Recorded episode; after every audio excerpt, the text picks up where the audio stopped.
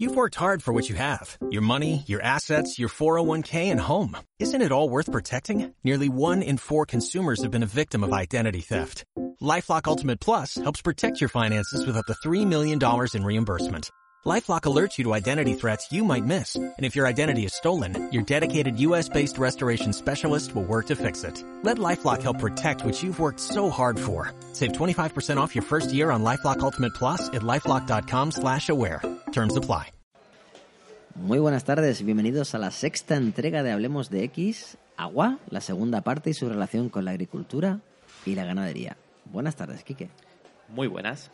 Y precisamente porque hablamos de agricultura y ganadería, he puesto este fondo que... ¿Te suena? ¿Qué puede ser? ¿Suena en plan eh, mercado? Pues sí, has acertado. Concretamente es el Mercado Central de, de Florencia, un audio que, que he encontrado y me ha parecido bastante curioso de poner. Así que vamos a hacer la intro con este fondo de mercado Me encanta. y, y bueno, como has dicho, vamos a tratar el impacto que tiene sobre el agua, la ganadería y la agricultura. Que es mucho, por cierto. Antes de comenzar el programa eh, nos mandaban por mail una petición y era concretamente en el programa anterior que ya sabéis que estamos hablando de lo que es el agua embotellada, agua de grifo, eh, los orígenes del agua y las culturas. Nos decían, a través de un dato de Quique, eh, que qué pasa con los plásticos que van a la India. ¿Qué pasa con ellos, Quique? Pues esos plásticos que se acumulan en, en países del tercer mundo, como la India, como, como China, se utilizan para reciclarse y generar plásticos de peor calidad. De todas formas, se están poniendo eh, soluciones a este hecho y se está utilizando ese plástico para generar otro tipo de, de tejidos, pues eso, telas o incluso eh, se está pensando en hacer carreteras con contenido de plástico. Así que, que bueno, aunque todavía no estamos en el nivel que tendríamos que estar, porque solo se, se está reciclando el 5% de los plásticos que, que, que generamos, parece que vamos por el camino correcto, poquito a poco, ¿no? Importante. Quizás el problema estriba en que directamente estamos en el reciclaje y, y antes que llegar al reciclaje, que es justo y necesario, debiéramos a lo mejor no ser tan consumistas, perdón, y debiéramos reutilizar muchas de las cosas y no darle una muerte que creo que es mucho, esa muerte que le damos a las cosas es previa a la obsolescencia programada. Entonces, Quizás vemos como esperanza el reciclaje, pero el reciclaje no lo todo. Es la última opción, yo creo, de solución. Pero bueno, ahí la tenemos y lo importante es que se dé. Me, me acabo de acordar un dato, fíjate, acerca de, de- de- de este plástico convertido para hacer carreteras, como decías. Precisamente era el caucho, si no recuerdo mal, de las gomas, de, de las ruedas. Sí. Había muchas carreteras que también se enfocaban eh, en este sentido. Así que sería interesante poder revertir toda esta afluencia de plástico en ese sentido, cuanto menos. ¿Qué te parece, Quique? Si empezamos con lo que venimos a tratar hoy, con agricultura y con ganadería. Me parece genial, segunda parte del agua. Vamos allá. Comenzamos. Bueno, el 92% de los recursos hídricos se destina al sector agrícola. En España, la agricultura y la ganadería emplean el 84,3% del agua dulce en manutención, regadíos y procesos productivos. Yo me quedé flipado, sinceramente, eh, que el 92% de los recursos hídricos vaya al sector agrícola, eso nos deja un margen de un 8% para nosotros. De hecho, a la mínima estamos en sequía. Si no recuerdo Exacto. mal, eh, el año 2017 se ha cerrado como el segundo año más seco desde 1965. wow, que se dice pronto. A mí lo que, lo que me, me da por pensar es lo siguiente. Yo cuando leí ese dato, he de reconocerte que la primera pregunta que me vino a la cabeza fue, ¿hay tanta ganadería? Y la segunda fue, ¿realmente es necesario esto? Eso me hizo pensar e investigar un poquito qué es lo que había detrás de toda esta pantalla de números o de porcentajes. Y te encuentras datos como que el 75% de la superficie agraria mundial, 75%, se destina a la alimentación y crianza de animales. Solo una cuarta parte se destina a producir alimentos para consumo directo humano. Mm, una cuarta parte solamente para el consumo humano. un tercio de la producción mundial de cereales y el 80% de la soja, en su mayoría transgénica, termina convertida en piensos para animales y no en nuestros platos. Eso ya me dejó un poquito frío, pero claro, si además te digo que se estima que la ganadería industrial es responsable del 80% de la deforestación de la Amazonia, ¿qué te pasa por la cabeza? Nos estamos cargando el planeta. Básicamente. es la primera idea, ¿no? Básicamente. Claro, eh, según lo que me estás contando, eh, nosotros no nos paramos a pensar en que cuando estamos comiendo eso también ha consumido agua. Exacto. Eh, leía una, una, noticia curiosa que decía que el, el, ser humano gasta entre 2 y 4 litros de agua al día para poder subsistir, ¿no? pero que la ingesta de alimentos diaria que necesita eh, ha gastado entre 2.000 y 5.000 litros de agua al día, el poder llevar ese, ese alimento diario a, tu mesa. Wow. Es decir, eh, si extrapolamos todo esto, al final estamos gastando pues entre 2.002 y 5.004 litros eh, diarios en vivir. Wow, es impresionante. A mí me, me, deja muy alucinado todo esto porque dices tú, bueno, el 80% en deforestación, bien de acuerdo. Eh, ese 80% se aplica para más tierra para la ganadería y para plantar para esta ganadería. Entonces digo yo, bueno, ¿y si hay tanto ganado? Evidentemente hay un sinfín de bocas que beben de ese agua, de ese agua dulce el 92% con el que comenzaba el dato, ¿no? La siguiente pregunta, porque claro, es inquietante. ¿Realmente tú crees, Kike, que necesitamos tanta carne? Bueno, se, está, está estipulado, ¿no? Eh, la pirámide esta alimenticia, ¿no? De, cómo debemos eh, Está estipulado, pero entre 1980 y 2012 el consumo de carne per cápita a nivel mundial ha aumentado un 40%. Esto a su vez contrasta con, que el, contrasta con que el nivel de ingestión de carne considerado sano está en torno a 25 kilos, la mitad de lo que se consume actualmente en España. En nuestro país, fíjate, sin ir más lejos, la dieta sufrió un cambio radical y mientras que en los años 60 la carne y el pescado representaba el 6,3% de nuestra alimentación, actualmente representa el 16%. No lo sé. Yo sé que suena muy conspiranoico, que todo lo que tú quieras, pero creo que a lo mejor nos han vendido que tenemos que comer más carne de la que debemos. Quizás, yo no digo que no se coma carne, a ver, nosotros comemos de todo, pero a lo mejor nos estamos pasando un poco y a lo mejor se están aprovechando de esta necesidad creada para que comamos más de lo que debemos. Es lo que yo pienso. De bote pronto, tras ver estos datos. Es decir, el consumo nos está llevando a una situación francamente lamentable a día de hoy. Y recordemos los datos que dábamos en el primer programa. ¿eh? Decíamos que de aquí a escasos ocho años la mitad de la población mundial vivirá en zonas con escasez de agua. Y ahora si empezamos a, a poner estos datos de agricultura y ganadería, pues te empieza a cuadrar esa matemática. Y ahí no queda la cosa estamos comiendo un 40% más de carne per cápita a nivel mundial. ¿De acuerdo? Pero es que el consumo de carne está muy asociado a enfermedades eh, relativas a... Bueno, no solamente no, nos basamos en obesidad y este tipo de cuestiones, sino que te puede dar un infarto, que hay una clara relación entre eh, comer carne procesada y el cáncer colorectal. Y el motivo es evidente. A ver, eh, la ganadería industrial eh, se basa en que sus animales están de antibiótico hasta las orejas, de hormonas hasta las orejas. ¿Por qué? Porque necesitan que el ganado sencillamente engorde. Luego, ¿es necesario tanto ganado? Quizás esto daría para otro programa. Para otro programa.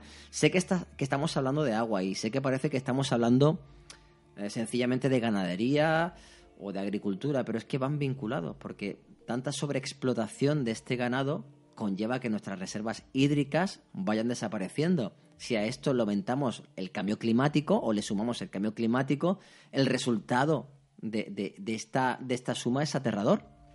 Sí, bueno, de hecho eh, la escasez de, agua a día de hoy es consecuencia directa de la sobreexplotación ganadera y de la agricultura. Eh, habías comentado el tema de, de los infartos. Sí. Un dato, la mala alimentación causa la mitad de, de la muerte por eh, infartos, los ictus y las diabetes. Y estaba mirando lo de la pirámide de, la alimentación y recientemente ha salido, ha salido una. Y bueno, a, grosso modo, la base, ejercicio eh, y agua.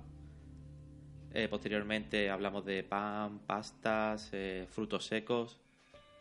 Siguiente, frutas y verduras Después pasamos a los lácteos y el pescado, pescado, huevos, demás. Después vendría la carne.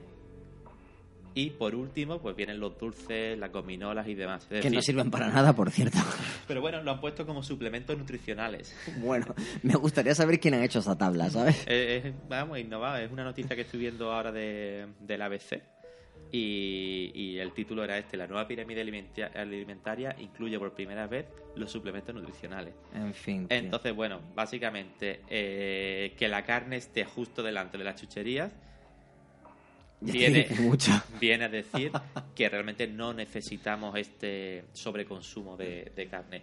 Y a mí me encanta. Total, fíjate, yo, yo, de manera espontánea en mi vida, hace esto unos seis años, mi cuerpo dejó de pedirme carne, la tomo, pero dejó de pedirme. De todas formas, al margen de lo que estás comentando, que es una realidad francamente aplastante, eh, lo que me produce más gracia de todo esto, porque es todo muy paradójico, es que este sector eh, es el cuarto principal emisor de gases de efecto invernadero, con el 12,6% de las emisiones totales. A nivel global, la agricultura es responsable del 25% de estos gases. Y a esto no le estamos sumando la cantidad de metano que se genera a través del ganado. Entonces, no solamente es eh, esta sobreexplotación masiva, sino que además estamos aumentando el nivel de temperatura del planeta, básicamente. Pero es que lo paradójico no es esto, estamos hablando de desforestación.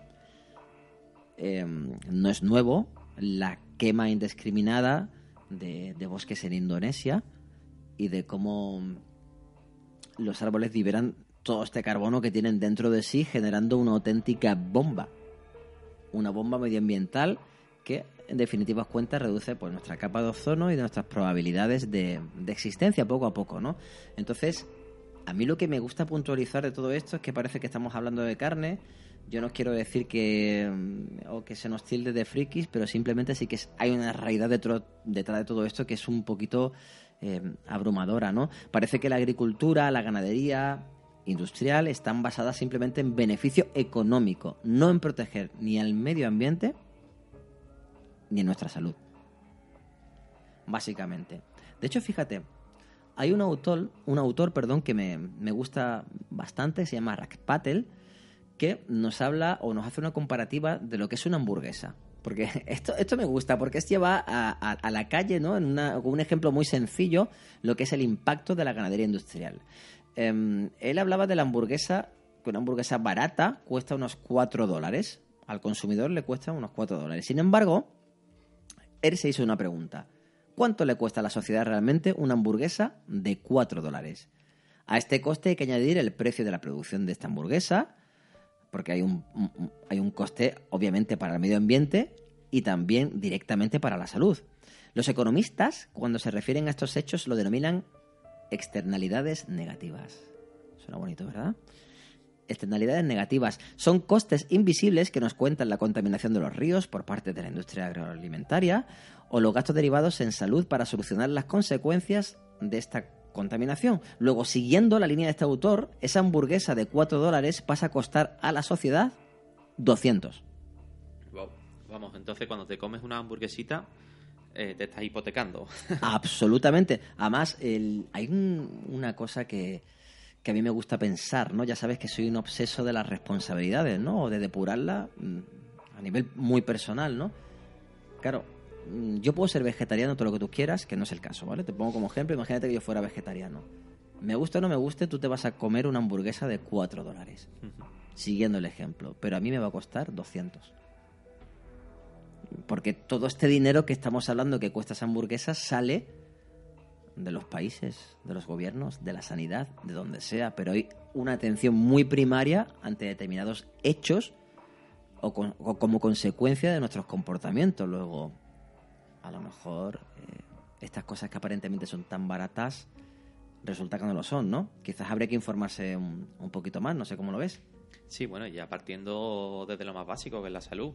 Obviamente, tío. Estamos hartos de escuchar de que la comida rápida eh, a la larga te está afectando, ya sea eh, porque te cause infarto o por cualquier otro tipo de enfermedad que no sabemos que a lo mejor no ni existe a día de hoy, ¿no? Entonces, bueno, eh, estamos hablando ahora, como, como bien has dicho antes, del tema del agua, porque, o sea, del tema de la carne, porque es el que afecta en mayor medida al, tema del agua, que es el, el, que estamos tratando principalmente, ¿no? Pero el tema alimentario en general, ese impacto que hay, eh, daría para un programita interesante. ¿eh? Un programa entero, porque claro, a mí me inquieta o estoy buscando algunos datillos que tampoco hace falta profundizar mucho, porque hay ya muchísima literatura al respecto, lo puedes encontrar por internet, por libros físicos, por, mucho, por muchos medios. Siempre que quieras buscar lo vas a encontrar, ¿no? Pero dices tú, bueno, yo, el planteamiento de buscar determinados datos va referido, ¿realmente hace falta gastar tanta agua? ¿Realmente hace falta tantos animales o sobreexplotación de los mismos? Porque claro, tú te pones a pensar, bueno, animales, perfecto. Todo tiene costes, porque ¿qué coste tiene para los animales? Em, todo esta, toda esta industrialización. Bueno, los animales son manipulados genéticamente para el beneficio de los productores de carne y de nosotros, los consumidores. Para que te hagas una idea, si necesitamos que algún pollo tenga la pechuga más grande, bueno, pues hacer las modificaciones pertinentes a nivel genético para que la pechuga sea más grande y por lo tanto sea más rica y haya mucha más carne de la que tirar, ¿no? Entonces... Perdona que, te interrumpa. Eh, sin ir más lejos, te compras una bandejita de pollo del, del Mercadona. Sí. Y cuando lo pones en la sartén y lo dejas un ratito, eh, tienes ahí como un vaso de agua, ¿eh? Sí, sí, sí. O sea, muy fuerte. Sí, sí, sí. Le da un poquillo de asco, pero... Sí, sí, se quedan en nada. Todas esas pechugas impresionantes además se quedan en, nada. Es que fíjate, eh, estamos perdiendo adrede biodiversidad genética y se sustituye por la uniformidad. Em, a mí me deja esto un poco rayado, te lo digo francamente. Em, ¿Cuál es el problema además que tienen los animales? Porque claro, pensamos en nuestras barrigas, pero claro, estamos creando animales que con esta modificación genética pues tienen problemas de huesos, porque tienen huesos muy frágiles, problemas cardíacos, ellos, y problemas a la hora de desplazarse. Es decir, solo son comida, y como solamente se ve como comida, no como animales, ni como seres vivos, ni como nada, da igual los sufrimientos que vayan adheridos a ello. Y no voy a describir, porque ya meternos en un berenjenal muy grande que se aleja un poco del agua, eh, la vida en las granjas, o La vida en los mataderos, que esta frase es peculiar, La vida en los mataderos, porque daría para un programa catalogado bajo terror, ¿no? Habría que poner ahí una advertencia para que personas de determinada edad no, no, escucharan el podcast, ¿no? Mm. Entonces ya a nivel eh, de animales y del tratamiento que se les da es espectacular. Pero claro, antes hablábamos también de los costes para la salud humana. Hay relaciones muy directas entre los problemas cardíacos que tú decías, ese 50%, y los problemas cancerígenos. A mí lo que me toca la frente, tío, es que como sociedad estamos aceptando determinadas cosas, ya que parece que es muy normal que alguien, tenga un cáncer y que alguien deba luchar con ese cáncer. Cada vez hay más. Sin embargo, lo aceptamos, pues bueno, porque está ahí. Mm, buscamos la forma de, de curar un cáncer en vez de buscar la forma de que no se generen esos cánceres. Absolutamente, tío, absolutamente. Ten en cuenta que, vamos a ver, el, mero hecho de, tener a las aves en, confinadas, a los cerdos, a los bovinos, a todos, para precisamente poder producir mucho, esto genera unos sistemas inmunitarios muy deficientes que están muy relacionados con la propagación de bacterias. No sé si te ha pasado alguna vez que te ha puesto malo y de repente, bueno, pues has tenido vómitos, diarrea, mareos, fatiga, etcétera. Y el médico de cabecera te ha dicho simplemente, bueno, pues has tenido un virus. Bueno, eh, a lo mejor no se trata tanto de virus, sino que simplemente estás recibiendo las bacterias de una carne que ha tenido un problema muy serio por el confinamiento donde se encontraban. Mm, hay porcentajes muy aplastantes que nos cuentan cómo esa transmisión bacteriana se produce simplemente de cortar la carne con un cuchillo y tú luego preparar una ensalada y esa transmisión a través del cuchillo pues te genera un problema bacteriano que se traduce en lo que te acabo de comentar. Que en principio son cosas que son benignas, que, que no te llevan por delante, pero en otras ocasiones no es así. Luego, a mí todo esto me da un poquito de miedo. Porque, a ver, lo peor de estas infecciones es que se producen por bacterias, atento al dato, que son resistentes a los antibióticos. ¿Y por qué son tan resistentes a los antibióticos? Pues porque la carne que consumimos está engordada, como te dije anteriormente, por antibióticos. Es más, prepárate, ¿eh? porque esto me va a recordar a otro programa que hicimos. El 80% de la fabricación de antibióticos está destinada a los animales. Negocio.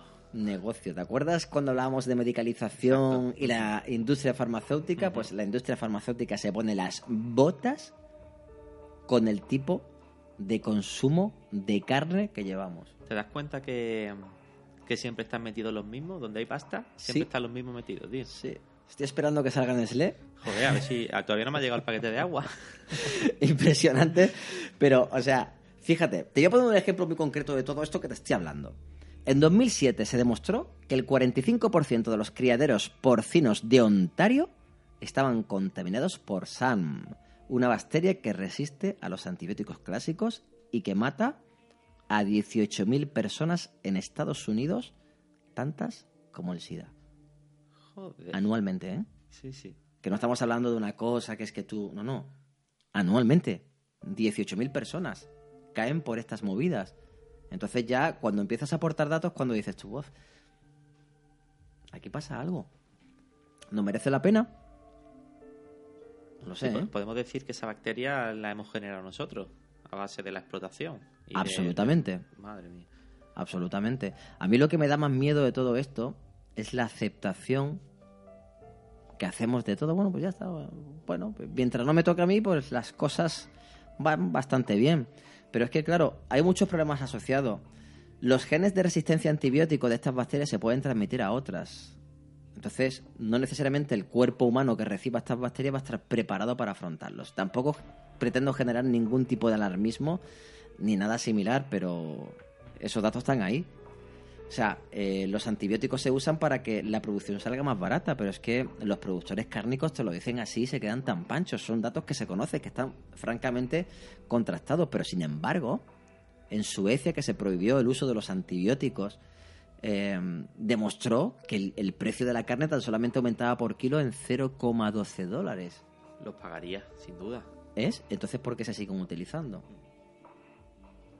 Hay alguien detrás que se está beneficiando por la cara, ¿no? Ya sabemos quiénes Sí, son, ¿no? O, o que igual eh, ya nos están cobrando esos 0,12 y alguien se los está quedando. Totalmente. En definitiva, estamos hablando de pasta, estamos hablando de dinero. Mm. Alguien está ganando dinero con nuestra salud y ese es el resumen. Hemos hablado entonces de costes para los animales, de costes para el ser humano y ahora de costes para el medio ambiente. Hay, hay una cosa que me dejó muy alucinado leyendo todo esto. Bueno, ya sabemos que se contamina el aire, se contamina el agua, se contamina el suelo. Y como ejemplo, te hablaré del todo. Todo. De hecho, fíjate, tío. El otro día leía una noticia que decía que el- una de cada seis personas a nivel mundial, atento al porcentaje, ¿eh? una de cada seis personas muere, muere en el mundo por contaminación. Una de cada seis. A nivel planetario. Bueno, el, eh, todos sabemos que, por ejemplo, el caso de, de China era muy extremo. Eh, de ahí el tema de, de las mascarillas por la calle y demás. Pero recientemente lo hemos tenido cerquita, ¿eh? Con Madrid, eh, el ayuntamiento poniendo medidas para que eso se, se reduzca. Total. Y, y no nos pilla tan lejos ya. Que va, la principal causa es por aire eh, y la segunda viene por agua, precisamente, ¿no? Entonces te quedas muy alucinado porque dices que es una de cada seis. Estamos hablando que muchas de las muertes por cáncer u otras circunstancias que se producen es por el tipo de vida que llevamos, por el tipo de industria que llevamos. Entonces, aceptar eso Es lo que me parece más patético. Lo que no nos damos cuenta es de la capacidad de presión que podíamos hacer nosotros desde abajo para cambiar todas estas tornas, tío. Te, hablo de lo que te comentaba antes. Hay una cosa que me dejó muy alucinado que es el purín, ¿vale? Que el, el purín es una mezcla de agua y excrementos de cerdo, por ejemplo, ¿no? Qué rico, ¿no? Sí. Em, a ver, la manera de gestionar este excremento antiguamente era mezclándolo con paja, se creaba el compost, que a su vez esto se utilizaba para fertilizar las tierras de una manera natural. Ahora la gestión que se hace de ese excremento es mediante agua, ¿vale? Eh, se diluye todo y ese agua pues se pierde. Va a los ríos, va a la tierra como tal, etcétera. ¿Qué es lo que produce la tierra? Produce una degradación de la misma que junto con los pesticidas hacen un, bueno, pues un cóctel molotov. El purín y el exceso de agua degradada eh, están generando o están sembrando el, pánico, esta gestión de excrementos.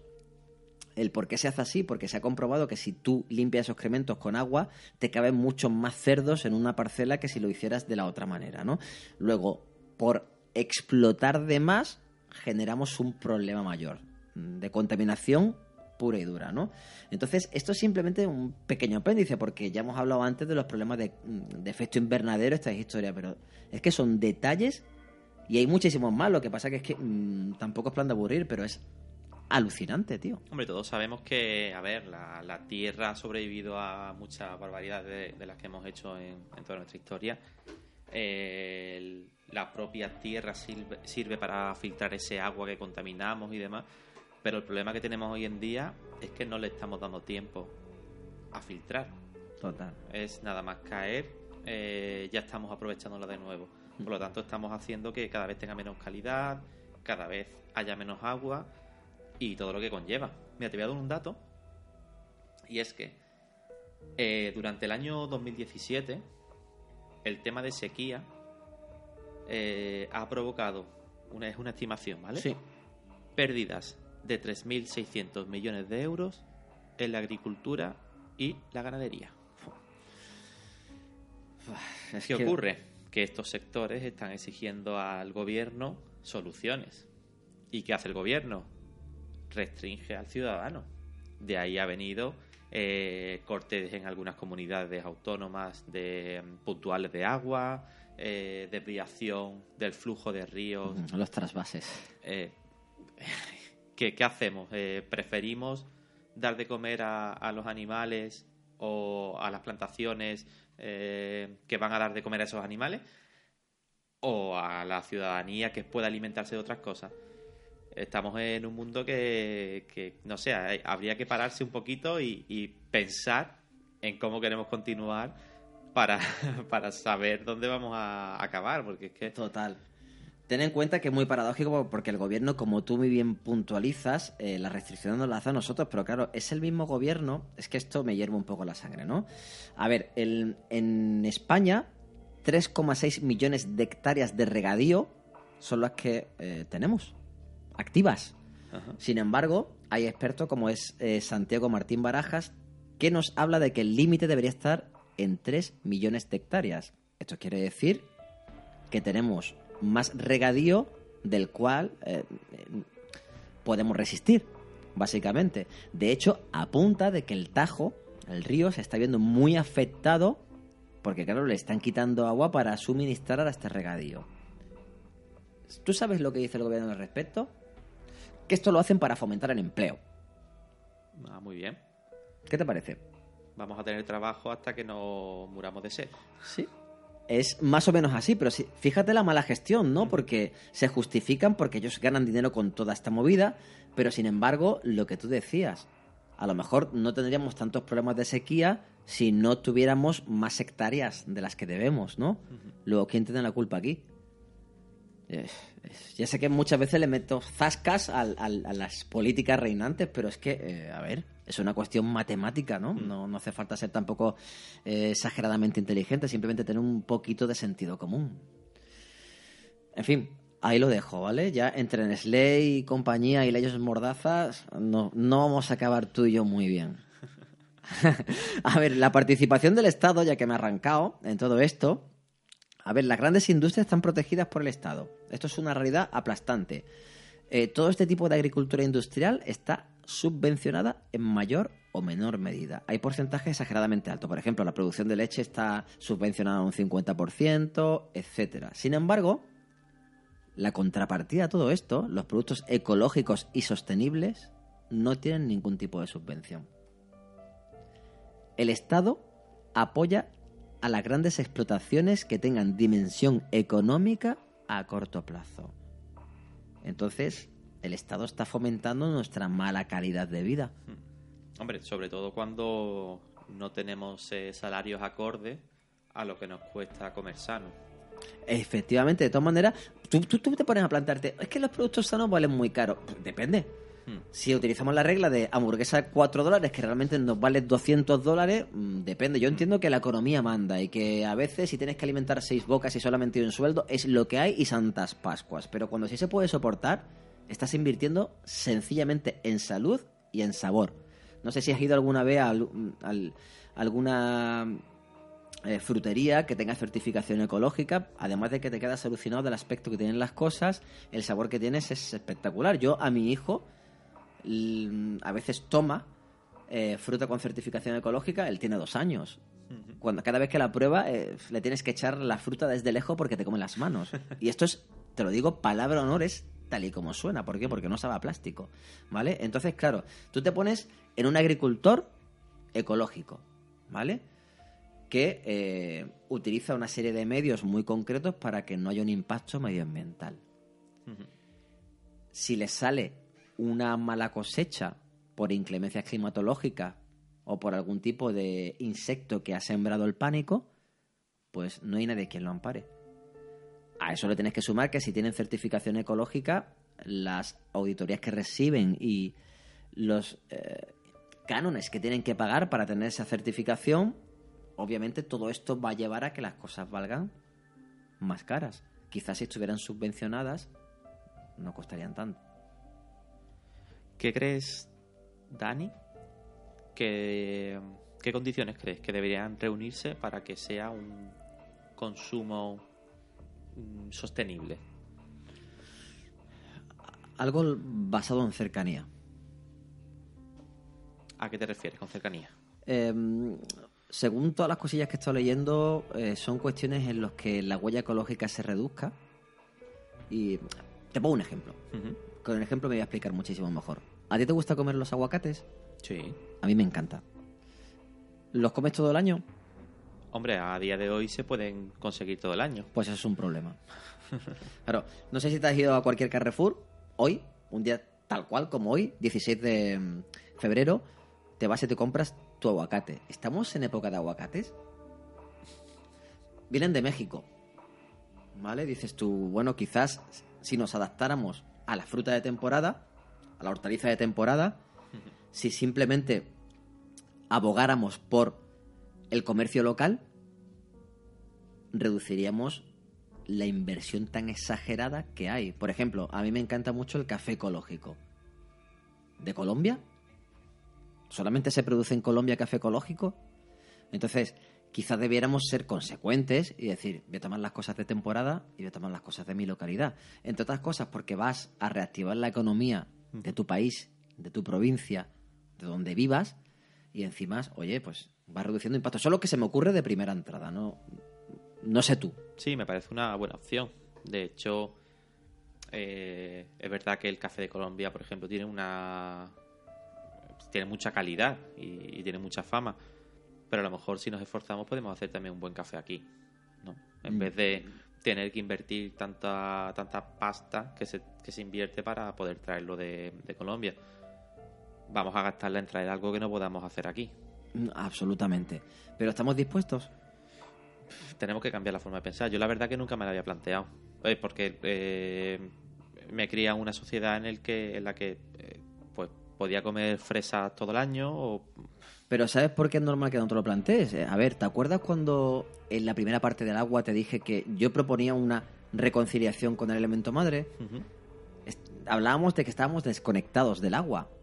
Al estar desconectado de la vida que te rodea, porque no tenemos que cazar, porque no tenemos que hacer X cosas inherente a lo que somos, no somos conscientes de la realidad, porque la realidad es la que nos ponen en los estantes.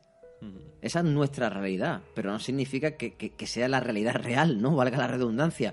Entonces, bueno, te ponen ese aguacate y tú no te planteas en qué época del año te encuentras. Es más, ni tan siquiera sabes cuál es la época del aguacate, simplemente lo consumes. Entonces, si no eres consciente de términos y cuestiones tan básicas, es susceptible de que sigas consumiendo.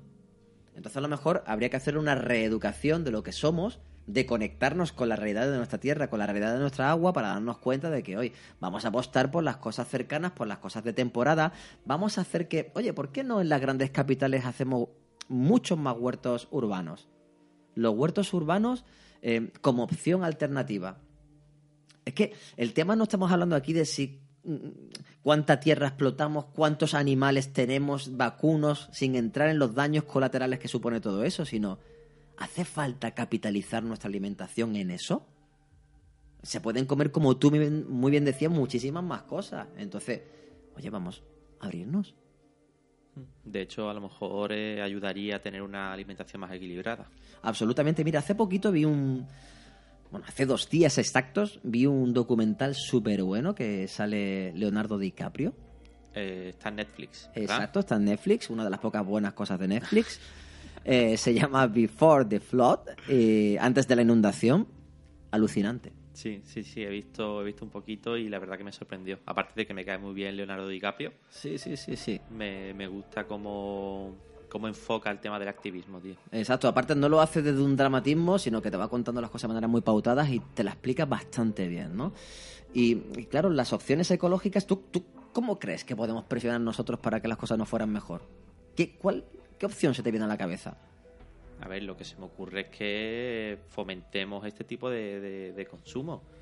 Eh, si no vamos a comprar los grandes almacenes ese, esa fruta o esa hortaliza que no son de temporada, seguramente dejen de venderla. ¿Conoces el partido Equo? No. Pues tío, un partido vital, diría yo. Un partido político vital. Nuestra manera de presión em, sería votar a partidos políticos que incluyan dentro de sus promesas electorales el hecho de la ecología. ¿Tú sabes lo que pasa? Que mi confianza actualmente en las promesas de los partidos políticos no es eh, a lo mejor la mejor. Claro, pero mm, si, si nos dejamos guiar por ese tipo de criterios, eh, siguen los que están y siguen pasando las cosas que están sucediendo y siguen habiendo cortinas de humos inexplicables. Pero el cambio eh, hay que hacerlo y yo creo que, de hecho, en 2015 hubo una cumbre súper importante que se dio en París acerca del, medio ambiente donde se avanzó muchísimo y se adquirieron a nivel internacional eh, pues muchos compromisos para arreglar el, tema medioambiental y que hay que poner en práctica, obviamente, pero quizás de entrada debiéramos ser responsables de comer las cosas por temporada, pero de votar, tío. Es- es nuestra opción de presionar, de exigir a los partidos políticos que incluyan este tipo de cosas, porque ¿sabe lo que pasa al final? Los partidos políticos son grandes comerciales.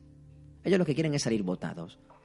¿Y cómo lo hacen? Satisfaciendo aparentemente las primeras necesidades del pueblo. Quizás si como primera necesidad presionáramos con una buena ecología, con una buena alimentación, con una buena gestión de nuestros recursos hídricos, nada más que por contentarnos y salir votados, quizás lo harían. Con independencia de los buenos políticos, que seguro que los hay, eh, que creen en todo esto y que abogan por un cambio real y veraz.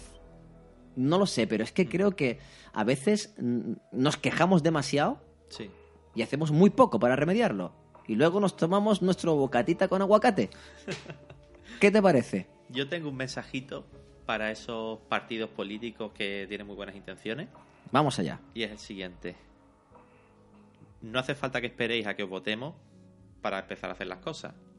Si tú ya me estás demostrando antes de que te vote que estás haciendo algo de lo que estás prometiendo, evidentemente ya tengo una prueba y te voy a votar. Y cuando tengamos más votos, pues tendrás más poder y, y podrás hacerlo a gran escala. Pero el problema que tenemos hoy en día es prometo, prometo, prometo. Eh, y cuando te he votado se me ha olvidado o es que ya no resulta que, que no puedo, que ha cambiado el tiempo. Pero es que tienen que dejarlos hacer, tío, Quique, porque si, por ejemplo, hubiéramos votado masivamente a Equo, ¿vale? A lo mejor ya tienen relativa mayoría como para poder hacer acciones, pero si imagínate, tienes un escaño frente a tropecientos mil. Eh, luego hay una votación. Estamos en democracia y tu escaño y tu votación y tu opinión se va por el retrete. Claro. Ese es el problema. El, el tema es que yo creo que hoy vivimos una sociedad y en un mundo en el que es muy fácil darte a conocer. Y, y me choca que no conozca yo esa opción de eco, no la había escuchado nunca. Quizás es que no está haciendo su community manager un buen trabajo. No lo sé. O Porque- quizás están haciendo demasiado buen trabajo los community managers de toda esta gente. Eh, no, no me, no me- no me empieces a calentar, tío, que cuidado, ¿eh? Bueno, ya he dejado ese mensajito. Eh, estoy, de acuerdo en que hay que hacer un cambio. Estoy de acuerdo en apoyar a esas personas que realmente quieren hacer un cambio. Pero no es necesario eh, hacerlo públicamente para que veamos lo bien que lo estás haciendo para empezar a hacerlo. Sí, de todas maneras, a ver, en cambio, cambio necesitamos. Sí, ¿eh? sí, a nivel claro. político, cambio necesitamos. Eh, yo particularmente estoy muy cansado y no me quiero meter en política. Estoy muy cansado de, de PSOE, estoy muy cansado de PP y de toda esta gente. Estoy muy, muy hastiado, ¿no? Entonces creo que hace falta... Mira, hay una, hay una, una frase que me enamoró de Iñaki Gabilondo. Aquellas elecciones en las que ya salieron cuatro partidos, PP, PSOE, Ciudadanos y Podemos, y dijo Iñaki, Pon la voz de Iñaki. No puedo poner ese bozarrón, que más lo quisiera para mí. Eh, dijo, por fin en España se comienza eh, a tocar el piano con los 10 dedos. Creo que dijo eso, ¿eh? Y O si algo me- parecido, o algo ¿no? parecido. Si me confundió, Gabilondo, perdona. Puedes Pero- ponerlo en comentarios y, y Exacto, pero fue, fue algo así o algo muy similar. Y dije, tío, qué, qué, qué analogía más bonita, ¿no? Porque a mayor diversidad, más soluciones se van a producir, ¿no? Entonces, por eso yo creo que eh, a lo mejor podemos llegar a tener más poder del que nosotros nos pensamos y sencillamente tenemos que accionarlo. Otra cosa es si queremos, Sí. De hecho, eh, antes comentabas el Acuerdo de París de 2015. ¿cierto? Recientemente ha vuelto a ser noticia porque nuestro colega Donald Trump Sí, ha dicho que Estados Unidos eh, ya no quiere estar dentro de ese acuerdo donde estaban eh, casi 200 países pues para fomentar ese cuidado del, del planeta y, y demás. Qué personaje, pero es que el, el pavo este, que lo denomino así, Sí. pavo este y todos sus secuaces, fíjate, en, en el, en el documental que te comentaba de Before the Flood, eh, se veían auténticas campañas lideradas por los partidos políticos donde compraban a especialistas, donde compraban a periodistas para decir que el cambio climático era un camelo. Sí, sí, sí, sí. O sea, un camelo. De hecho, sometieron a una purga a los científicos que demostraron sobradamente las curvas tan brutales de calentamiento global.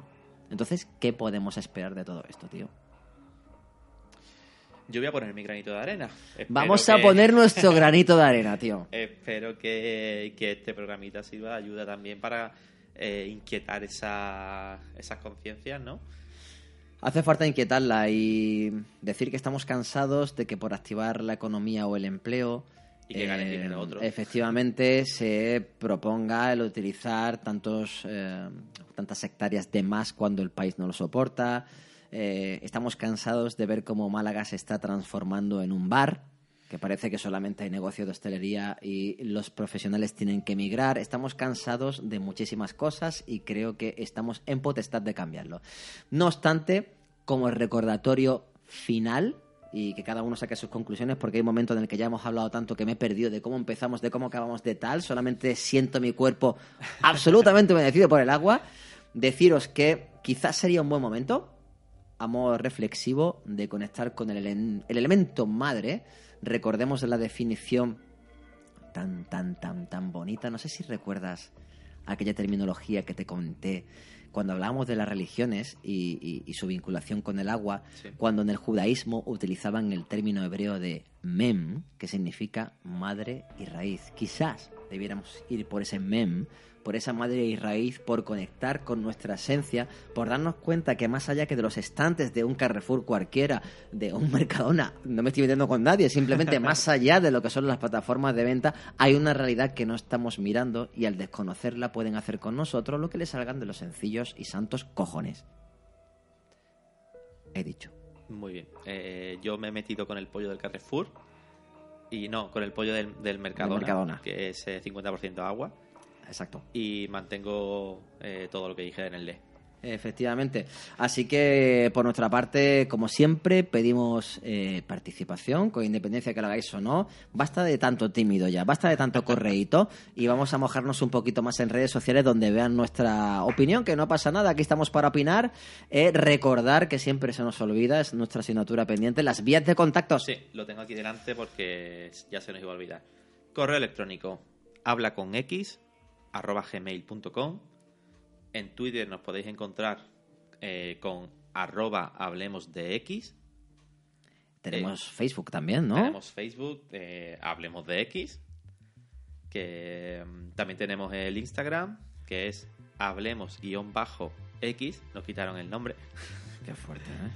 Y estamos también en YouTube. Simplemente podéis buscar nuestro canal. Adivinad cómo. Hablemos, Hablemos de, de X. X.